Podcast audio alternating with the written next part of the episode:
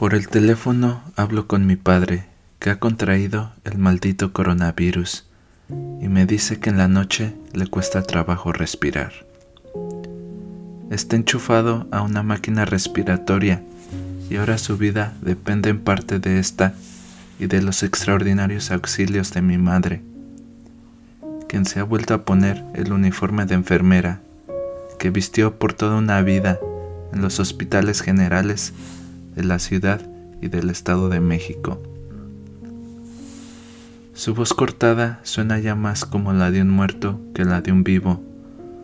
Yo sentado en un banco en la costa de California, veo como en el horizonte el mar se menea y el atardecer, con sus colores místicos, me penetra las retinas y el pellejo que disfraza mi ser.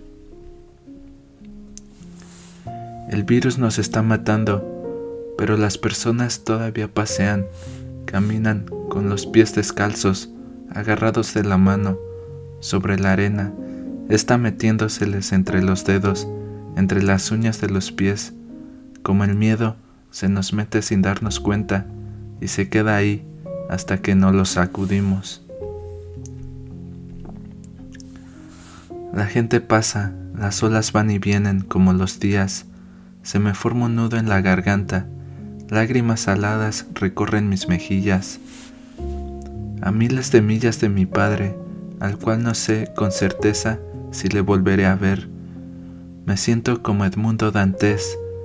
Él encarcelado injustamente estaba, mientras su padre moría en Marsella, pero mi encarcelamiento ha sido voluntario y es en una celda en donde el Pacífico es la barda de todo el oeste, en donde hay hermosos atardeceres, mujeres con cabelleras doradas, campos verdes fértiles y vino para beber como si fuera una cascada de agua dulce.